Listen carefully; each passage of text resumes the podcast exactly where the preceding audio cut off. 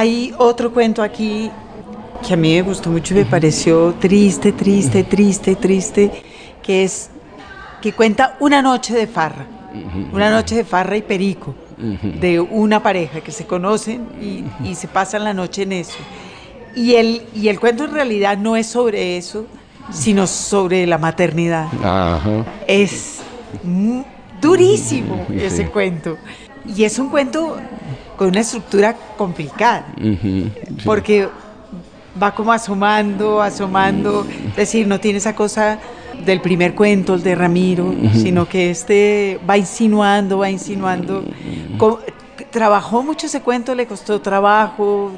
Sí, sí, porque, bueno, no, o sea, sí, sí, sí lo trabajé, pues, eh, lo trabajé.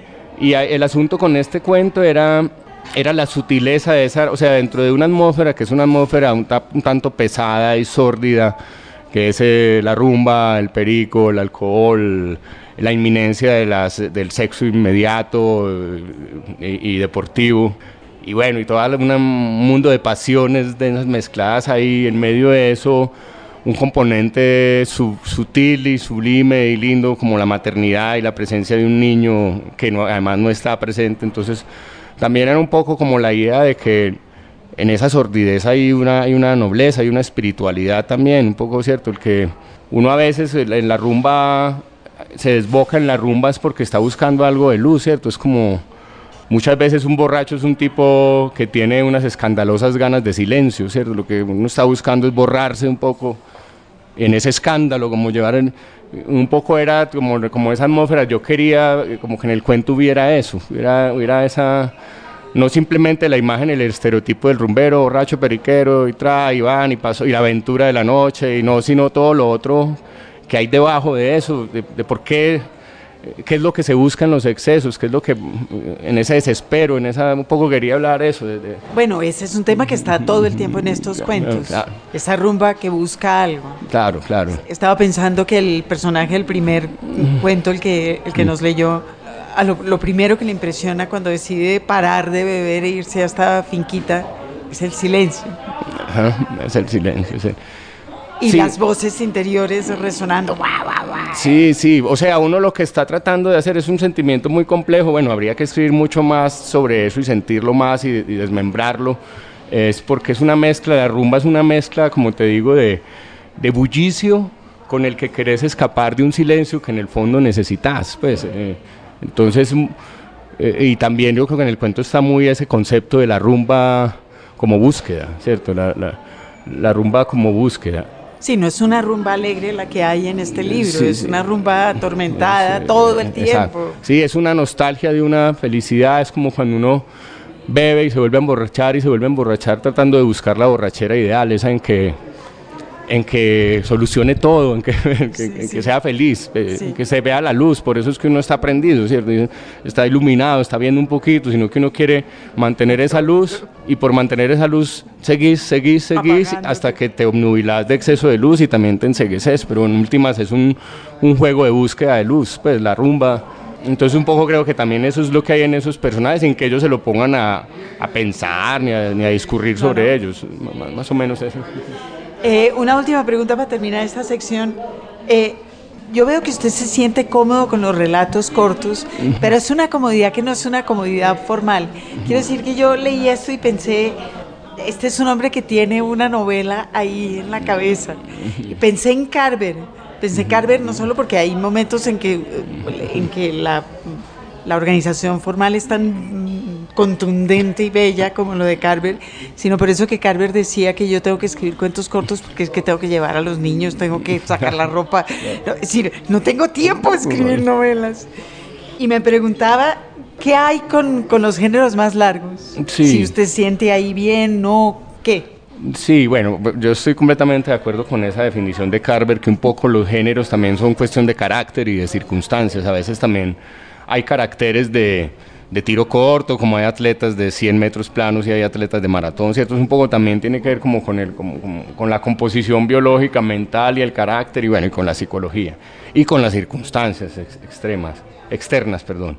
Bueno, en mi caso también eso. Yo creo que esas dos razones han hecho que, que, escriba sobre todo relatos cortos, pero me, me, ha pasado que hay historias que se me alargan y empiezan a tener el carácter ya de novela. Por ejemplo, ahora estoy escribiendo una novela.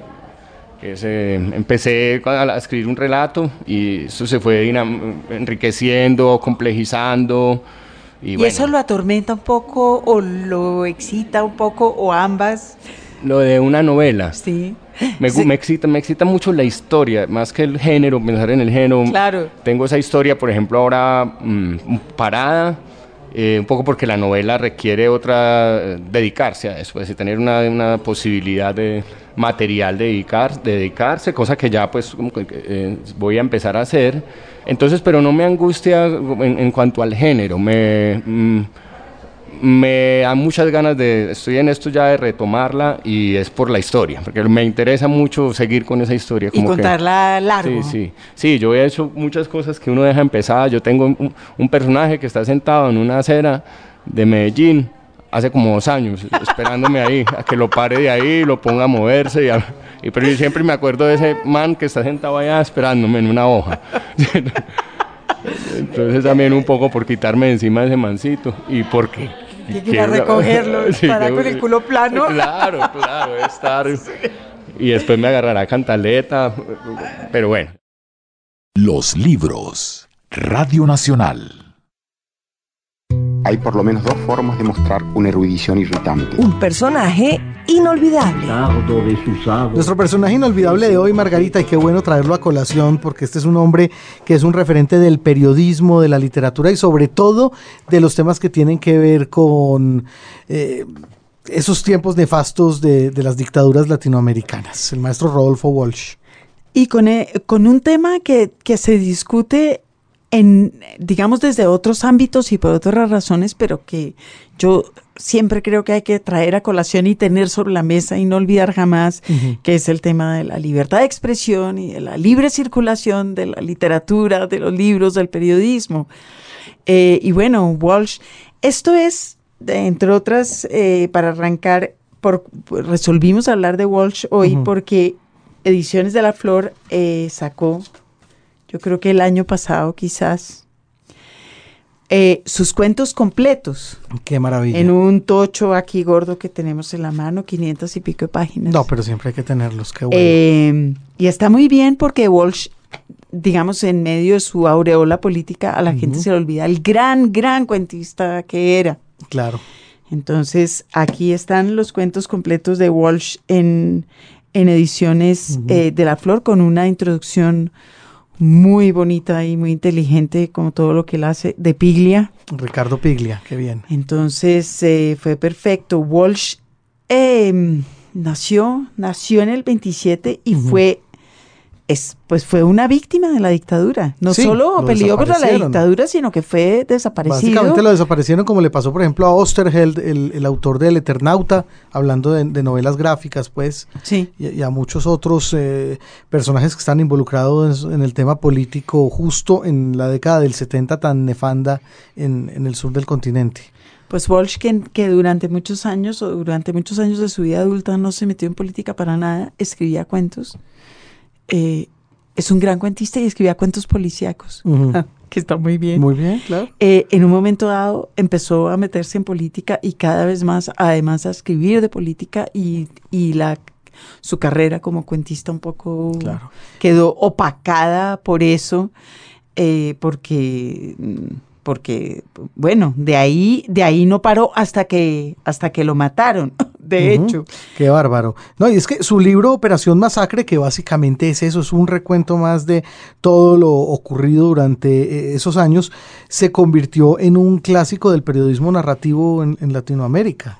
Sí, bueno, claro. Walsh fue uno de los pioneros importantes en ese género que ahora es el género estrella del, del, de la narrativa latinoamericana. Así es. ¿Verdad? La crónica y esto.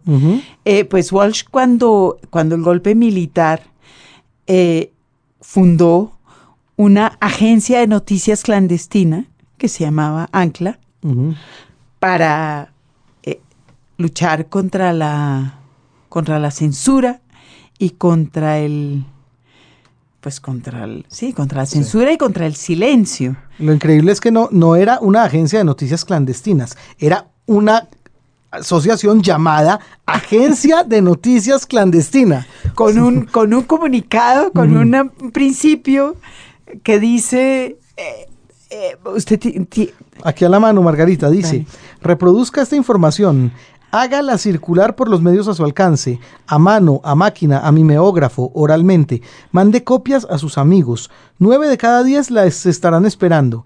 Millones quieren ser informados. El terror se basa en la incomunicación. Rompa el aislamiento. Vuelva a sentir la satisfacción moral de un acto de libertad. Derrote el terror. Haga circular esta información. Bueno, a usted le parece que de todas maneras ese es un parrafito que podríamos tener pegadito en el escritorio. Siempre. siempre, ¿verdad? Definitivamente. Rodolfo Walsh, nuestro personaje inolvidable de hoy y por supuesto en verso o en prosa también tendrá que ver con la vida de este importante narrador y periodista argentino. En verso o en prosa. Rodolfo Walsh, Margarita. Rodolfo Walsh. Rodolfo Walsh en verso o en prosa. Pues a pesar de que estamos, eh, caímos en brazos de Rodolfo Walsh por, por, sus cuentos reunidos, un volumen que recomendamos a todo el mundo, vamos a leer, sin embargo, uno de sus textos más famosos, el texto más famoso que él escribió, que es un texto que se llama, no se llama, fue Carta Abierta de un escritor a la Junta Militar, que él escribió en marzo de 1977. Fue lo último que escribió días antes de que lo desaparecieran. Y yo quería contarles, antes de que, de que Jaime Andrés nos lea, nos lea la carta, una cosa que será bonita para los tiempos que corren aquí en Colombia. Este texto de carta abierta se consigue en la red eh, abiertamente, pues, se consigue muy fácilmente se consigue en un lugar, en un sitio, una plataforma que se llama Centro Cultural de la Memoria Haroldo Conti, eh, en el cual tiene que ver el Archivo Nacional de la Memoria Argentino, que es un espacio para la memoria y para la promoción y defensa de los derechos humanos. Y este texto particularmente está en una serie que se llama Recursos para el aula. Y es un texto que se usa hoy con estudiantes de bachillerato. Importante eso. Sí, es bonito eso. Entonces quería contarles eso antes de, de pedirle a, Jaime Andrés que nos lea eh, por lo menos, bueno, un fragmento de la carta. De la carta abierta a la Junta Militar. Pues será un honor, Margarita. Esto dice de esta manera. La censura de prensa, la persecución a intelectuales, el allanamiento de mi casa en el Tigre, el asesinato de amigos queridos y la pérdida de una hija que murió combatiéndolos son algunos de los hechos que me obligan a esta forma de expresión clandestina después de haber opinado libremente como escritor y periodista durante casi 30 años. El primer aniversario de esta Junta Militar ha motivado un balance de la acción de gobierno en documentos y discursos oficiales, donde lo que ustedes llaman aciertos son errores, los que reconocen como errores son crímenes y los que omiten son calamidades. El 24 de marzo de 1976 derrocaron ustedes a un gobierno del que formaban parte, a cuyo desprestigio contribuyeron como ejecutores de su política represiva y cuyo término estaba señalado por elecciones convocadas para nueve meses más tarde. En esa perspectiva, lo que ustedes liquidaron no fue el mandato transitorio de Isabel Martínez, sino la posibilidad de un proceso democrático donde el pueblo remediara males que ustedes continuaron y agravaron.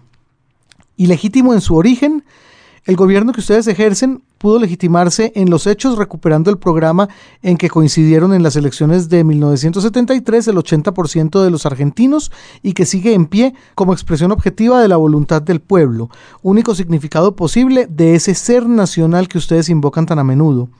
Invirtiendo este camino han restaurado ustedes la corriente de ideas e intereses de minorías derrotadas que traban el desarrollo de las fuerzas productivas, explotan al pueblo y disgregan la nación. Una política semejante solo puede imponerse transitoriamente prohibiendo los partidos, interviniendo los sindicatos, amordazando la prensa e implantando el terror más profundo que ha conocido la sociedad argentina. 15.000 desaparecidos, 10.000 presos, 4.000 muertos, decenas de miles de desterrados son la cifra desnuda de ese terror. Colmadas las cárceles ordinarias, crearon ustedes en las principales guarniciones del país virtuales campos de concentración donde no entra ningún juez, abogado, periodista, observador internacional. El secreto militar de los procedimientos, invocado como necesidad de la investigación, convierte a la mayoría de las detenciones en secuestros que permiten la tortura sin límite y el fusilamiento sin juicio. Más de 7.000 recursos de habeas corpus han sido contestados negativamente el último año.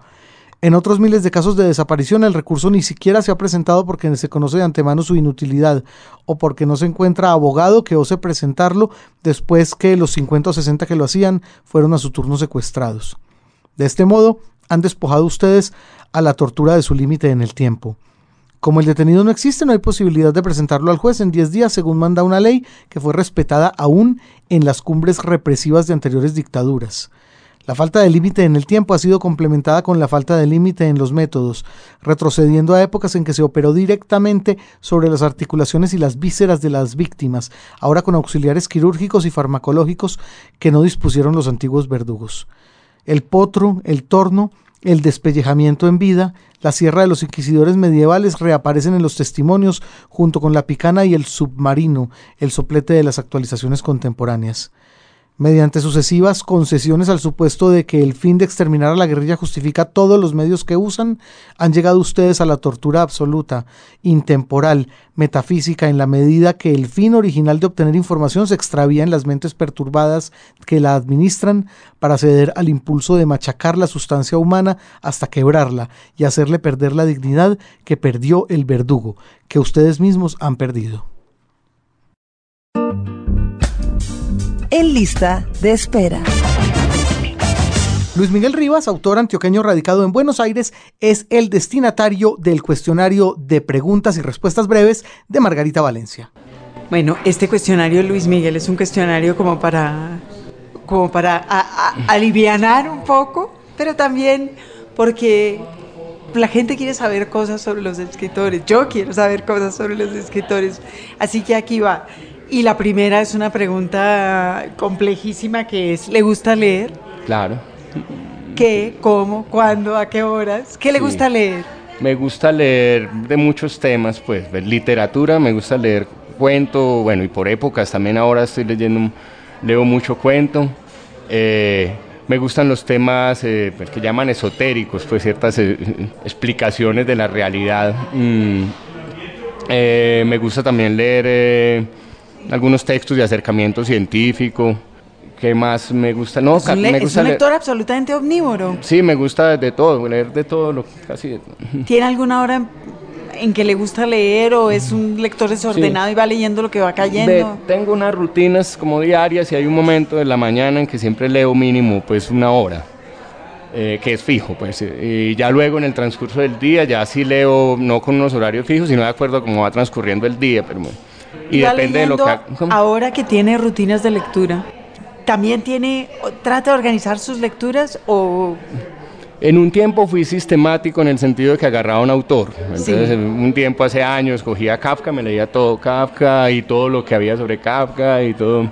En un tiempo dejé de ser tan, sistemático y ahora en estos últimos eh, años he, he, vuelto como a retomar un poco, no tan sistemático, pero sí en esas lecturas de la mañana a veces agarro, por en estos días eh, agarré a Alice Munro y que no la, no la había leído y entonces bueno, me leo un libro, lo termino, me busco otro, pero bueno, pero no me leo ya toda la obra, me puedo leer tres de ese autor y ya agarro otro. ¿Y qué autores eh, cayeron en su en su en su época de sistemático, es decir, qué autores se sorbió enteros además de Kafka? Sí, Dostoyevsky, en esa época, Poe, en un tiempo estuve loco con Poe, Andrés Caicedo en una época estuve loco con Andrés Caicedo Luis Tejada, otro, García Márquez, o sea, como que los agarraba por, por autor y me iba con todo, con todo ello.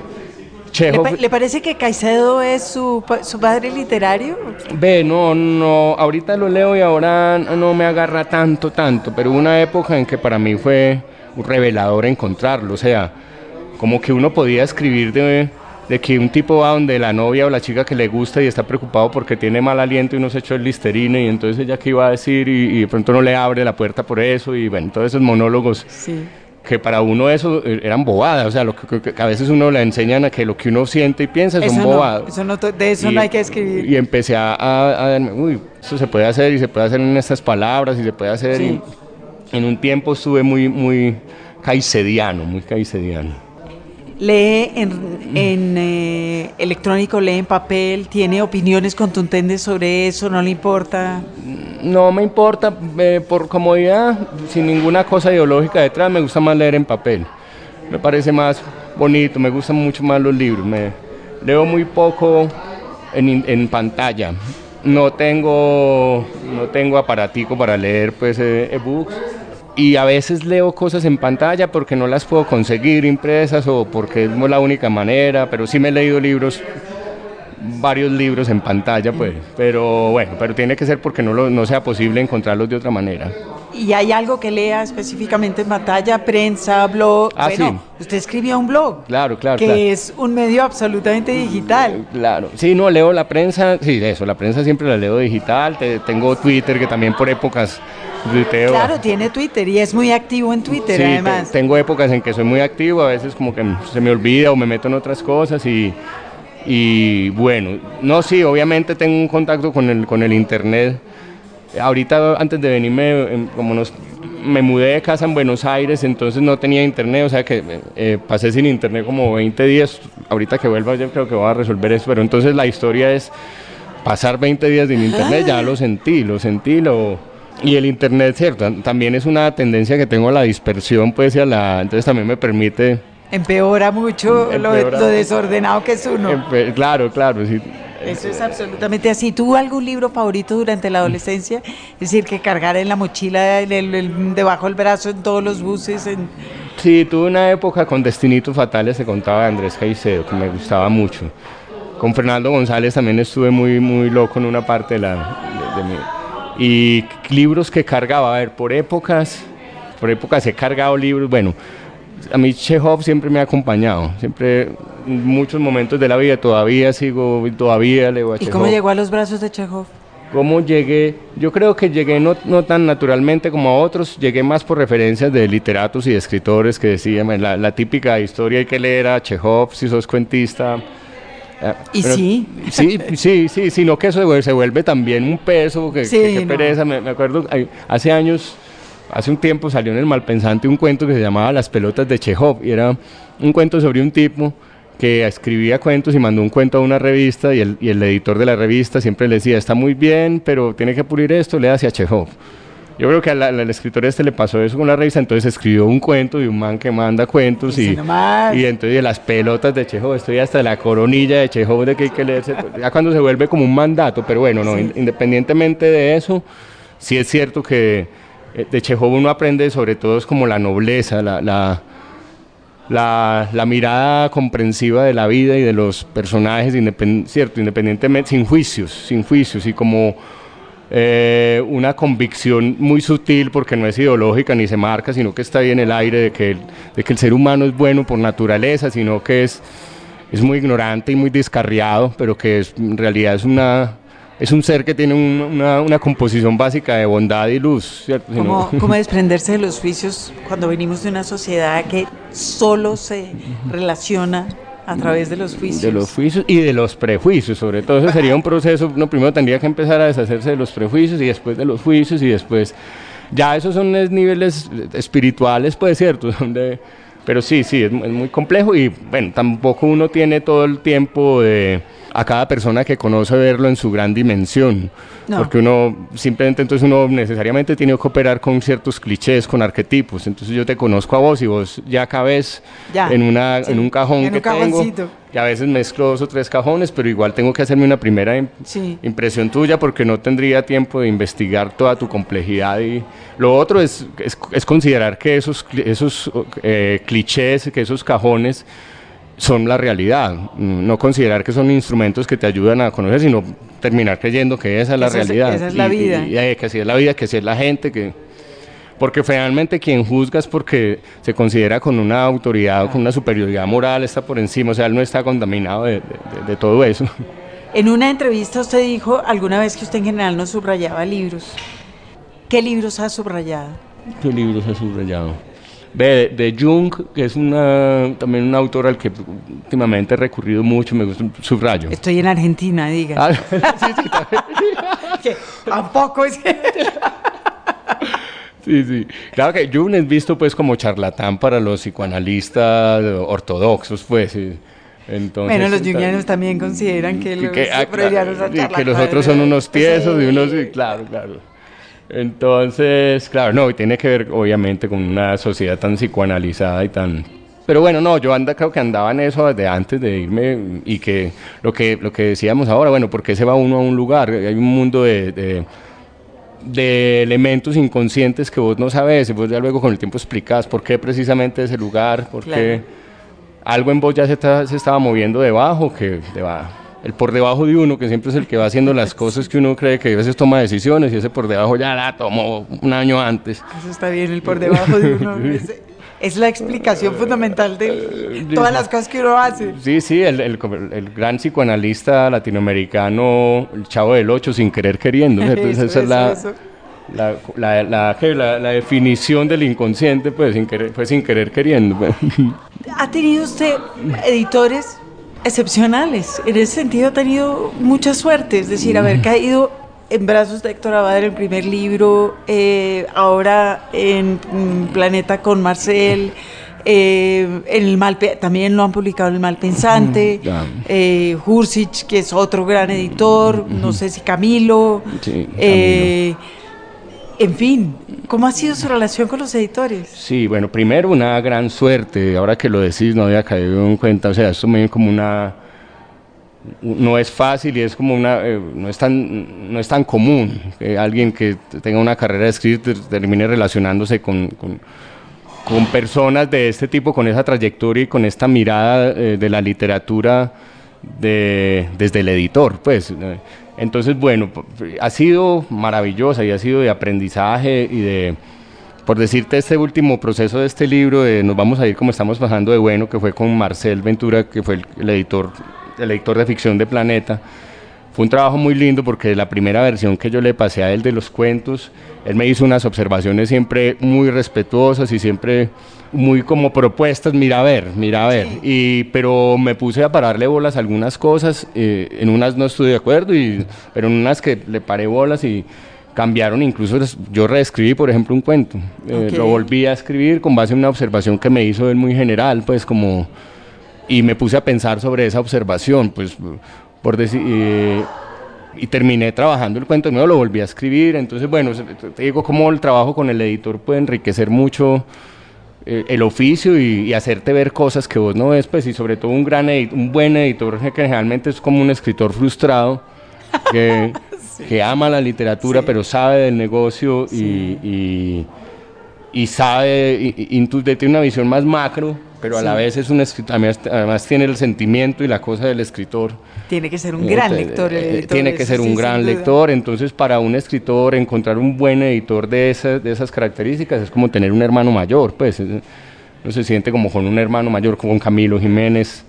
Me acuerdo una vez eh, para Soho que eh, escribí una crónica a mi manera, ah, pero antes se la pasé a, Camilo y él me hizo como unas observaciones como, bueno, una cosa tan simple que a uno se le olvida, acordate para dónde estás escribiendo, pues, sí, sí. Eh, como cosas del sentido común que uno a veces como escritor eh, olvida y que a veces un editor simplemente le, le, dice, recuerda. le recuerda, hace una variación acá, bueno, eh, sí, con el malpensante también siempre ha sido como una relación muy linda, hace tiempo después no publico con ellos, pero siempre fue como de una aceptación y y bueno, pero fundamentalmente con Camilo, con Marcel Ventura, en este eh, Tareas No Hechas, eh, que lo hicimos con el fondo editorial, también se hizo un trabajo muy, muy rico con, un, con el editor.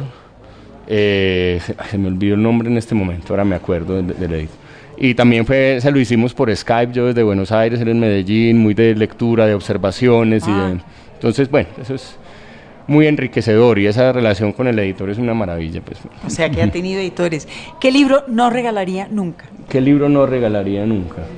Eh, Manual para ser feliz.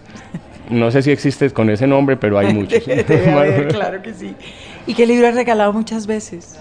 Oíste, una época, un tiempo que había un libro que a mí me marcó ahora que hablábamos de eso, de, de Marco Tulio Aguilera Garramuño, que se llamaba Cuentos para después de hacer... Sí. Se llama. Sí, se llama, que lo, publicó Oveja Negra. Esa en colección los- sí, hermosa sí, de sí. literatura, cafecita de Sí, literatura sí. colombiana. Y yo lo leí en la biblioteca de Envigado cuando lo, hace años. Y ese libro me encantó. O sea, quisiera volverlo a leer después de los años, pero ese libro me acuerdo que lo, lo regalé Está muy mucho. bien, sigue estando muy He bien. regalado mucho, me gusta mucho regalar fragmentos del diario de y Eva de Mark Twain, que es un libro hermoso y yo se lo regalo a todo, a las amigas, amigos, no sé, com- compro por cantidades para tener, para regalar. Sí, de esos dos me acuerdo pues con especial. De Jorge Ibargüengoitia me gusta, pero no se consigue casi, La Ley de Herodes, que son unos relatos, cuentos de Ibargüengoitia el mexicano. Eh, bueno, esos, digamos, esos tres libros. Los libros. Radio Nacional. El Run Run Editorial. Bueno, se vienen ya los ecos, Margarita, del Man Booker Prize, uno de los premios más importantes de literatura en habla inglesa. En la versión internacional, que es una versión mu- mucho más nueva que la versión no, no internacional, eh, creo que, tiene, creo que es- existe desde 2005, se da cada dos años. Eh, este año la lista está, es algo absolutamente de no creerse, de lo, de lo genuinamente amplia eh, y de lo interesante. Porque fíjese que los, los primeros años eh, es- se lo ganaron pues los gringos, Sí. que, de- que eran no ingleses, pero, pero de Pero- los nuestros. Pero eran angloparlantes. Eso. Digamos, eso los, les daba ya una ventaja, si se quiere. El último se lo ganó Lydia Davis, que es una, que es una escritora, bueno, que ya mencionamos aquí, hemos leído un par de cositas de ella acá, que, que, que nos gusta mucho, que escribe cuentos muy cortos. Se lo ganó Roth también. Philip Roth, claro. Eh, se lo ganó Alice Monroe también. Se lo ganó Chinua Achebe. Pero este año la lista está, la lista de los 10 finalistas está que arde porque eh, Marina Warner, que entre otras es una académica, una mujer de la academia muy interesante que escribe eh, desde estudios culturales y que habla sobre artes plásticas, literatura, en fin. Eh, Marina Warner, que es la presidenta del jurado este año, dijo que realmente se habían se habían empeñado en hacer una lista genuinamente internacional. Bueno, y enhorabuena. es una lista genuinamente internacional que encabeza César Aira. de Un Argentina. argentino, mire usted, qué buena cosa. Pues eh, don César Aira, que ha sido un escritor que prácticamente tiene un proyecto de vida en cada novela y en cada libro y casi que esto se, se acaba cuando llegue al fin sus días porque realmente el sumum de su obra es su vida, pr- prácticamente. Es un proyecto que hay que leerse todo lo de Aira finalmente. Sí, que, Sí. que además ha sido, es, es un escritor que podríamos calificar de experimental, eh, es un escritor que, que gusta a muchos y otros detestan. Es verdad. decir, no, él no está en la mitad. Conozco, sí, conozco muchos Eh, eh, detractores de, de Aira. Jaira estuvo aquí en Bogotá, entre otras, en un festival malpensante. Y en ese festival contó una cosa que eh, yo recordé el otro día, porque él dijo que él había intentado mucho escribir un bestseller para vender, porque Sí. claro, no es un, un hombre que venda para vender y ganar de... Y pensé el otro día, oyendo a Bambil, que él eh, pensó lo mismo, solo que le fue mejor. qué bien. Pues sí, porque fíjese que Banville se inventó lo de Benjamin Black, Claro, el es- autor de novela negra que es el mismo. Sí. que es el mismo que ya va por su quinta novela ne- negra con Quirk, que es el, eh, el personaje principal, y que vende, y vende, y Todo vende muy bien. quiera. O sea Increíble. que él sí lo logró, a Ira no le fue tan bien. Hizo una novela sobre un castrato, sobre... Sí, la recuerdo, claro que sí. Sí, sí, sí, la recuerdo. No muy bestselleruda, yo la leí. Está bien, pero no es muy bestselleruda. Pero bueno, en fin, Aira ha venido aquí y ahora está en esas cosas que uno no entiende, eh, moviéndose mucho y muy bien en Estados Unidos. Vea usted, sí, es verdad. Lo vi muy bien reedita- reeditado recientemente en, en un viaje que hice por Nueva York. En todas las librerías está muy bien puesta la, la bibliografía de Aira. Dicen algunos que por cuenta de Bolaño, yo no, no logro establecer la asociación. conexión, ¿no? Entre, pues de hecho, Aira escribe libros cortititos. Sí, pequeñitos, claro. Bolaño escribe libros larguísimos, pero bueno, Bolaño está de moda en Estados Unidos, eso nos parece muy bien por él, y ahora está encabezando esta lista para el Man Booker Internacional, que sigue con Oda Barakat del Líbano, Marisa Condé de Guadalupe. Vea, también Mia Couto, que estuvo aquí hace poco también, ¿verdad? El año pasado, cuando Portugal fue invitado a honor, eh, el vino. Fanny Ho es la única eh, gringa. Oiga, sí, pues sí, solamente una representante de Norteamérica, bueno. Un escritor de Hungría que ya les contaré en dos o tres programas cómo se pronuncia. Algo así como Laszlo Krasnahorkai. Espero que así sea. Un húngaro impecable. Gracias, Margarita. Pasé por el Colombo húngaro recientemente y estaba cerrado. Pero sí. Ok. Marlene van Niekerk de Sudáfrica. Alain Babancu, congolés. No, imagínese más. Imposible una lista más Y uno nos brincamos, uno de Libia. Ibrahim Alconi. O sea, es, es una verdadera. Eh, ay, Amitav Ghosh Además, de la India. Sí, bueno, pues pero Amitav Ghosh escribe, escribe en inglés y, y, ha sido traducido al español. Y digamos que de, la lista de 10, sin contar a Aira, que ya estamos nosotros como si estuviéramos eh, con futbolista argentino en, en, las filas inglesas haciendo fuerza por él, ¿verdad? Pero totalmente. Pero Amitav Ghosh también está muy bien y, y los otros 10, pues esperemos que, eso suponga que los, que los traduzcan y que empiecen a circular mejor, ¿verdad? Seguro que sí. Y estaremos muy pendientes entonces de quién resulta el ganador de este año del Man Booker Prize Internacional. Avisaremos si nuestra fuerza por aire sirvió para algo. Esperemos que sí. La casita de papel. Bueno, pues derramarnos en adjetivos como solemos hacer cada vez que iniciamos esta sección dedicada a la literatura infantil y juvenil. Estaba haciendo mucha falta la casita de papel. Hacía falta, además que las ediciones que suelen salir para los niños, para los más pequeños, son preciosas y esta no es una excepción. Es una eh. portada maravillosa que tiene una cantidad de objetos raros. sí. Todos a cual más extravagante que el otro pero muy interesantes. Por ejemplo, yo quisiera tener esta extraña máquina para ir al baño relajado. Es como ir al baño entre una tina puesta sobre un triciclo y con un parasol. Yo quisiera. Tiene una máquina de hacer billetes. los dibujos. Ah, esa también estaría bien. Tiene una máquina de hacer billetes. Son unos objetos realmente sensacionales. Y el libro, por supuesto, se llama así: el catálogo Maxwell de objetos curiosos. Mire usted. Eh, además de la tapa tan sensacional, además de la edición tan sensacional que ustedes podrán adivinar porque es de Tragaluz. Sí, ah, no, ni hablar, eso ya eh, es un sello de calidad. Exacto. Eh, este libro tiene una particularidad, particularidad adicional, que es que fue el libro ganador de la décima convocatoria de becas a la creación artística y cultural en Medellín en el 2013 en el área de literatura infantil. Sea que es uno de esos casos en los cuales confluye todo, todo, hay una conjunción estelar que funciona y que da como resultado este libro que es además divertidísimo. Bueno, desde la biografía de su autor, José Andrés Gómez, se nota el, el, espíritu que va a tener el libro, porque él se autodenomina, o así lo denomina la solapa del libro, panadero, prestidigitador aficionado a los juegos de mesa y en ocasiones escribe cuentos extraños que algunos niños leen. Bueno, pues yo creo que muchos niños han leído y muchos más querrán leer este, este libro que fue ilustrado por Nell. Las ilustraciones no son de no son del autor. El libro es además el libro es que es muy divertido y eso es algo que uno aprecia siempre. El, el sentido del humor en los, en los libros para grandes y en los libros para, para chicos. Y que habla de eso, de dos hermanas que resolvieron de, queridas con nosotros, ah, hacer una importar, hacer una importación y poner una tienda de objetos para hacernos la vida más fácil. Buenísimo. Que es lo que es sensacional y bueno, la cosa no resultó tan bien como como sonaba, pero la idea era loable, noble y maravillosa. Algún día estos objetos estarán todos en un museo y nos recordarán qué idea loable tuvieron estas dos hermanas. Qué belleza.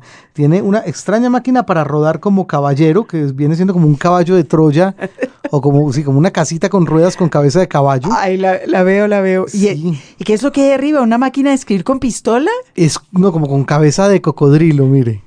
Con una cabeza como de babilla. Ah, genial. Sí, sí, sí, es una cosa rarísima. Es que son, mire, es como la babilla máquina de escribir con su crío. Eso es lo que aparece ahí. Tiene una extraña máquina que deja volar los pensamientos, que es un molino de viento en patineta.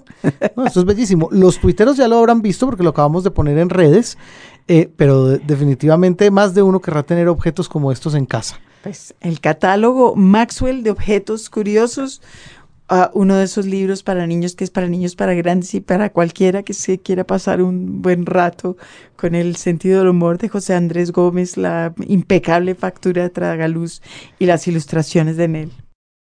Los libros. Radio Nacional. En lista de espera. Continuamos con este cuestionario llamado En lista de espera. Margarita Valencia pregunta a nuestro invitado de hoy, el autor antioqueño radicado en Buenos Aires, Luis Miguel Rivas. Ya hablamos de usted y de su, de su idea, ser un escritor que, está muy bien. En relación con ser un escritor, un consejo inútil que le hayan dado a ese respecto. Mm, un consejo inútil. Mm. No se considera escritor, pues hay una es que escritor Balzac que escribió 30 tomos, entonces eh, un poco esos consejos, esos, consejos autoritarios que con un tono amable te, hunden. Opa, sí, podemos hacer un libro con esos consejos, claro, sí. Usted no crea. Exacto. Eh, ¿Escribe en computador, escribe a mano? Escribo a mano, todos los días escribo a mano unas agendas que tengo hace años, las mañanas. Pero, ¿Qué clase de agendas? Ahorita conseguí unos cuadernos maravillosos que se llaman cuadernos Rivadavia, que son como cuadernos escolares en Argentina con los que van los chicos al colegio, que son de tapa gruesa, rayados y... Entonces siempre escribo en las mañanas a mano, siempre hace tiempo. Escribo los sueños inicialmente, si no me acuerdo los sueños, hago como asociación libre. Escribo bobadas, o sea... ¿Escribe los sueños? ¿Se psicoanaliza? No me psicoanaliza, he estado pues en terapia, pero nunca he terminado una terapia. Y, pero sí, por ejemplo, hice un taller de, interpretación de sueños desde lo junguiano, no, no, tanto desde el Freud. Y a veces hago el ejercicio de desbaratar un sueño y, y también un poco de los sueños me, me, me, sirve mucho para ciertas narraciones y más para conocimiento de cosas mías, em, que a veces generalmente es conocimiento de los personajes de los que, de los que escribo, ¿cierto? Entonces, bueno, escribo los sueños, a veces no recuerdo los sueños, entonces escribo como asociación libre, a mano y luego ya eh, eh, y en computador escribo ya crónica, los cuentos, de, lo que hago a veces es que esas, agendas subrayo alguna idea que puedas y cada tanto lo que me ha pasado mucho con los cuentos, yo tengo muy mala memoria, entonces la mala memoria ha sido como, es mi, mi gran fortaleza para, para saber qué es lo que realmente está ahí, qué, qué cuento vale la pena. Entonces, Ah, porque esa es una pregunta que le iba a hacer. ¿Tiene cuadernito de notas? ¿Va tomando notas? No, no tomo tantas notas. O hace que si, las si la nota, si la idea sobrevive, es que es, buena. Eso, por ejemplo, mira, este cuento, el cuento de Ramiro no me mira a los ojos fue de, una, de un asunto que viví hace unos años. Y en el momento en que, en que vi, que fue que vi la mirada de una persona y en esa mirada estaba dicho un mundo de cosas, estaba dicho una humillación y casi que una necesidad de ser humillado y un, sentirse por debajo de todo el mundo, como avergonzado y pidiéndole perdón al universo. Todo eso dicho en una manera de mirar de 20 segundos. Entonces cuando vi esa mirada, inmediatamente fui a la finca donde estaba y escribí, no el cuento, pero escribí la situación y escribí. Y de ahí, y eso quedó en esa agenda años, dos, tres años, cuatro años, no sé, unos años, pero siempre cada tanto volvía ¿Guarda las agendas? ¿Las guarda? Sí, sí, las tengo ahora muy regados porque he andado mucho en Bogotá. Tengo que venir a recuperar unas que dejé de un amigo en Medellín, en Buenos Aires. Tengo, sí, agendas, agendas, sí, mucho. Que no son, como te digo, muchas son es bobadas. con lo cual pues. se ve que se considera un escritor, guarda lo que escribe. Sí, sí, sí, sí. ¿Considera que eso es importante para usted? Sí, mínimamente como mi proceso interior, como, no sé, a veces leo agendas de hace 20 años y me estoy quejando de lo mismo que me estoy bebiendo mucho. Como entonces veo que no he cambiado en esto, pues un poco, no, por eso no me gusta pues mirarlas mucho, pero, pero a veces también de ahí saco ideas eh, mm, que me sirven, lo que te digo, lo, lo, que me sigue como en la cabeza martillando, como esa mirada de Ramiro esa vez. Y hay un momento en que eso cada tanto me acuerdo, y un momento... Como este hombre sentado en, esa, en ese andén que, hay que ir a eh, recoger. exactamente, exactamente. O que ya me urge, por ejemplo, el cuento de Ramiro ya fue en un guayabo muy, muy fuerte, muy, muy depresivo, muy, muy... Y no sé, mi manera de defenderme de eso era como escribir ese cuento. Entonces ahí volvió esa imagen que estaba en el inconsciente ese tiempo de Ramiro, la mirada de ese hombre que ya venía, ya venía y llegó en ese momento en que eclosionó, era como el momento en que lo escribí, pues me encerré tres días y lo escribí como de chorro, pues digamos. ¿Cómo es su proceso de escritura?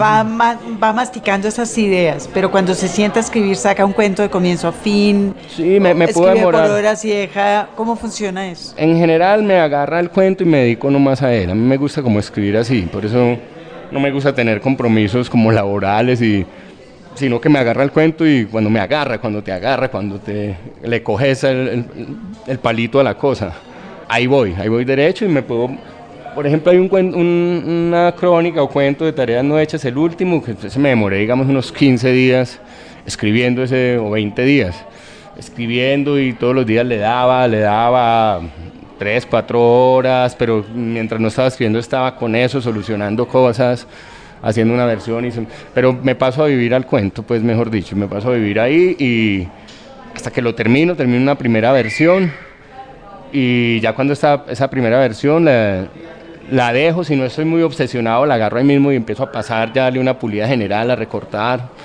pero generalmente lo, lo voy dejando. Hay una cosa muy linda que me pasó con el blog, que es una experiencia muy, muy, muy novedosa para mí y creo que también para la gente que escribe, que solo se puede dar en este siglo, y es eh, corregir lo ya publicado. Entonces en el blog, por ejemplo, yo publico hoy una, una crónica, un texto, ya está publicado, o sea, yo cumplí con ese prurito que uno tenía a veces de publicar.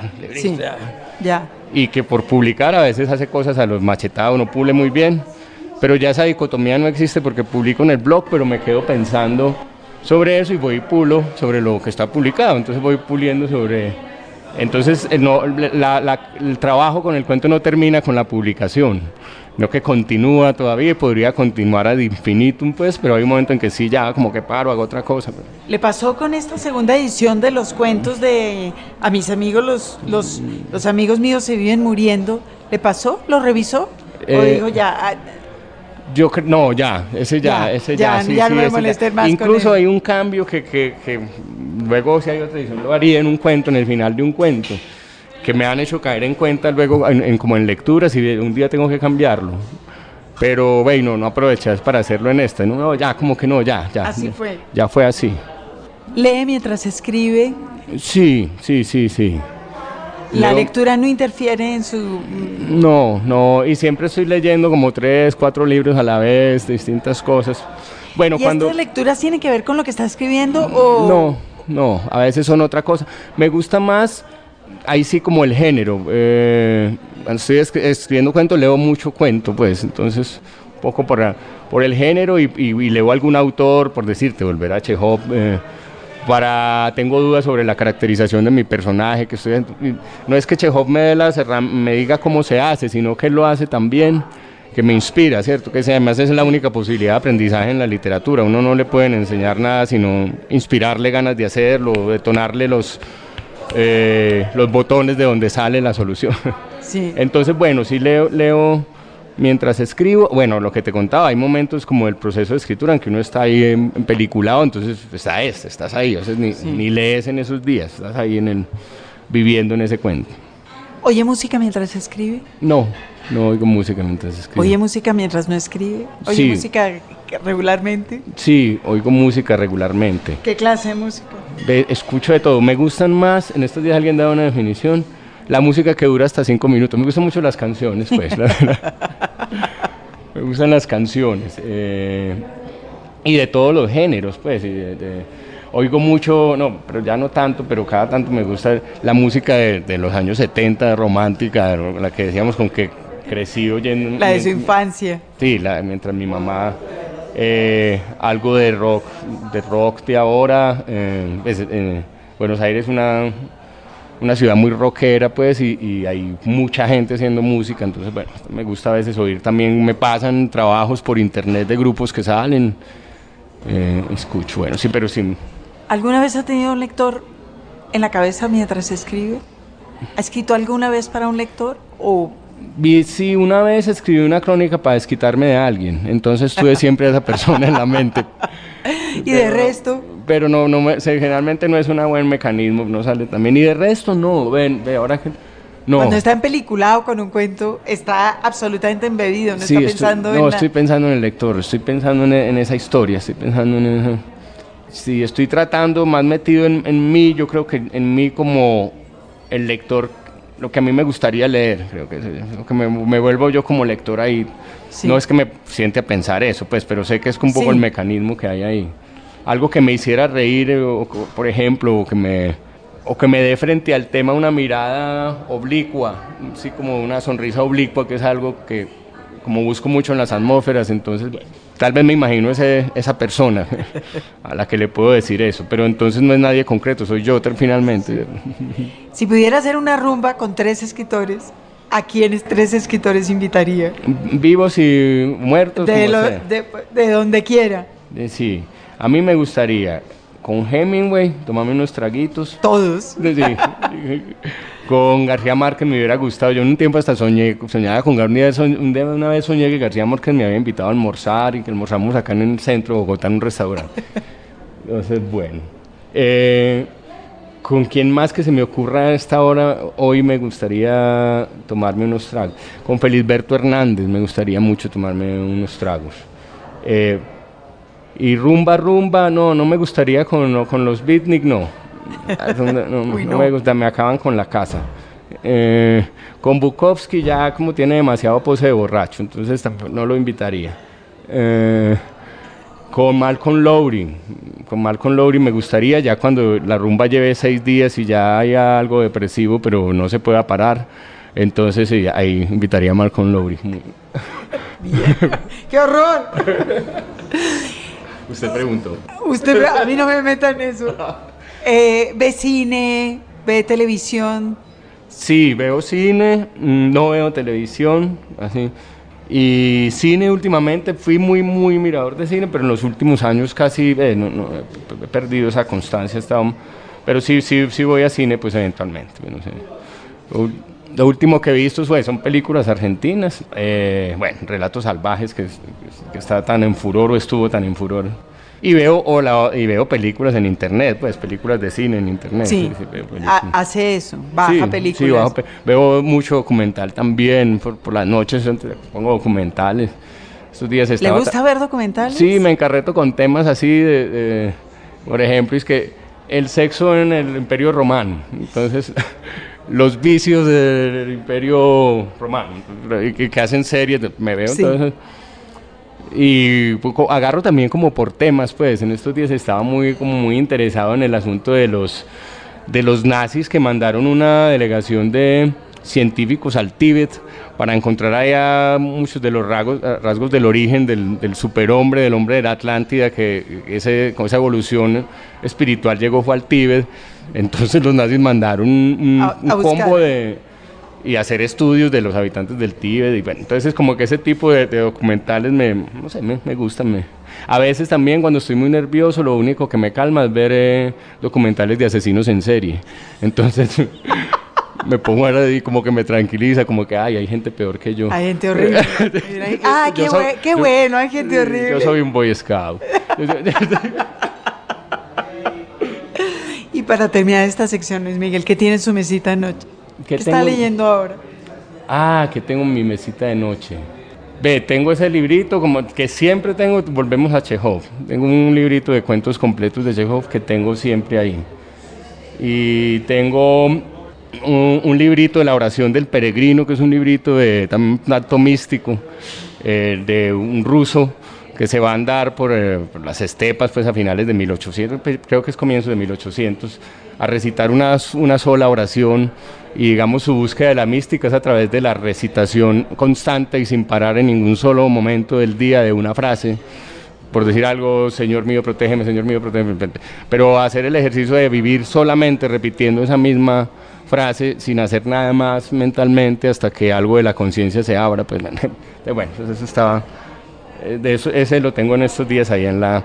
Y me acabé de leer un libro que me pasó un mico, el de Tola y Maruja, que ese me encantó, que ese... Eh, el ala chichipata del cartel de Medellín y es la historia de dos periodistas vagos, es real pues, que, que son contratados por el por un tío de Pablo Escobar que tenía un periodiquito, periodicucho de pueblo, eh, que se sostiene vendiéndole al del almacén las publicidades, al almacén de telas, y bueno. Y cuando Pablo Escobar se empieza a meter a la política, dice, necesitamos un medio de comunicación, y entonces llama al tío, y eso se llamaba Medellín Cívico, creo, el programa, entonces, el periódico. Entonces invitan a, a, un, a un periodista amigo de Mirko, y este invita a Mirko, entonces los dos terminan trabajando en ese periódico que les pagaban una miseria, 6 mil pesos, pero la idea era como que iban a conocer a Pablo Escobar, iban a estar en rumbas. Ay, ni siquiera se volvieron ricos. No, horror! Entonces súper divertido porque es una mirada de esa, de esa realidad y ese que tanto se ha eh, machacado, pero desde otra perspectiva, desde el humor, desde la mamada de gallo, desde también la miseria que hay detrás de esa opulencia mafiosa. Entonces, bueno, ese es el, el, recuerdo agradable de lo último que leí que he leído pues.